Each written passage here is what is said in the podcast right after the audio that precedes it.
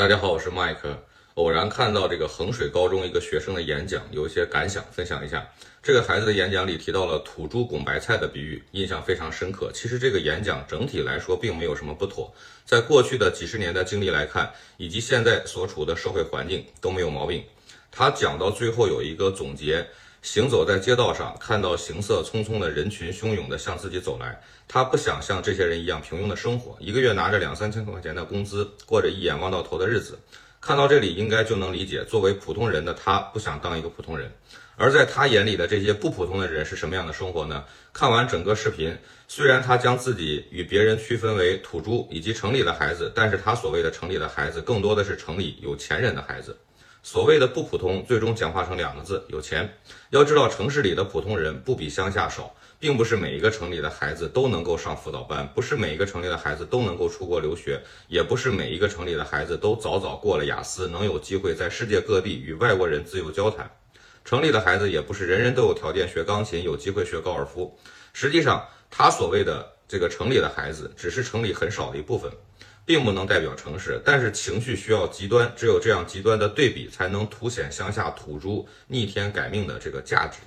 不可否认呢，高考是目前农村学子，包括不少城市平民子弟改变命运的重要渠道。但是这种模式所竞争的对象不是演讲中的城里的孩子，而是跟衡水中学同在河北省的其他学生。尴尬的地方就在于，所谓的进城拱白菜。这句话我看到的更多的是这个孩子身上所折射出来的这种戾气和愤怒，对于命运不公的离奇的愤怒。这种愤怒一旦将来带到社会上去，比如他出人头地了，或者手里有了他曾经梦想的一点点小权利，可想而知会带来什么样的社会后果。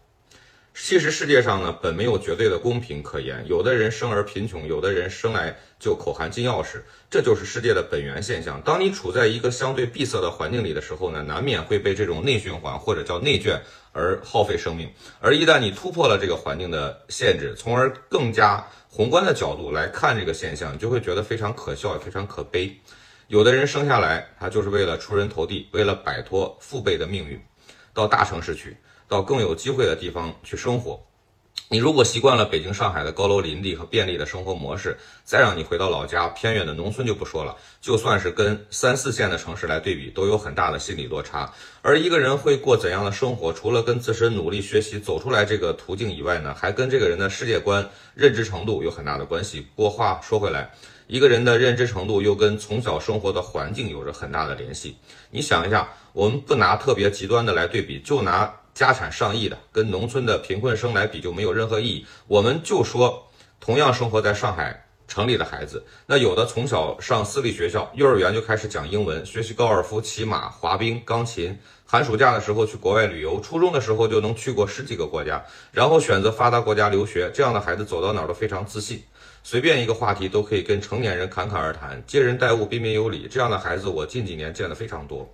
我们就对比同样生活在上海弄堂里的普通家庭的孩子，除了会讲一口流利的上海话，用自豪的语气说自己是上海人以外，什么都没见过。这种孩子长大了，也都是闭口张口说自己上海人为傲。而这两种人就有着本质的区别。再说个现实，我看网上经常有一些杠精啊，跟我讲，人家很多人出国读书，最后又回国发展了，还是觉得我们国家强大了，怎么怎么样？我给你科普一下，你说的这些人呢，有两种。一种是有家业需要继承的，人家回去也是去管理打工人；还有一种呢，就是拿不到身份的。美国最现实，毕业以后 H1B 抽不到，雇主不给担保，续签合同，签证马上失效，你必须在规定的时间离开啊，离开美国，要不然你就是非法滞留。家里有条件的，早在十年前就给办好了投资移民，还没毕业就拿到身份。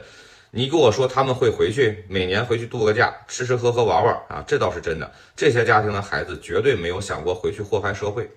他们能做的就是不跟那些拱白菜的土猪去竞争，本就白热化的工作，就像我们这些海外的华人一样，我们能做的就是不给祖国添乱。前几日有一个明白人给我讲了一句话，我觉得非常受用，分享分享一下。身在海外呢，你如果说美国好，就有人骂你是美狗；你如果对祖国批评两句，你就是崇洋媚外，就是洋奴。但是如果你悄悄的把护照换了，然后再去给那些傻，那你就是万人追捧的爱国华侨，你就可以收割那些蠢货的智商税。好了，今天就聊到这儿。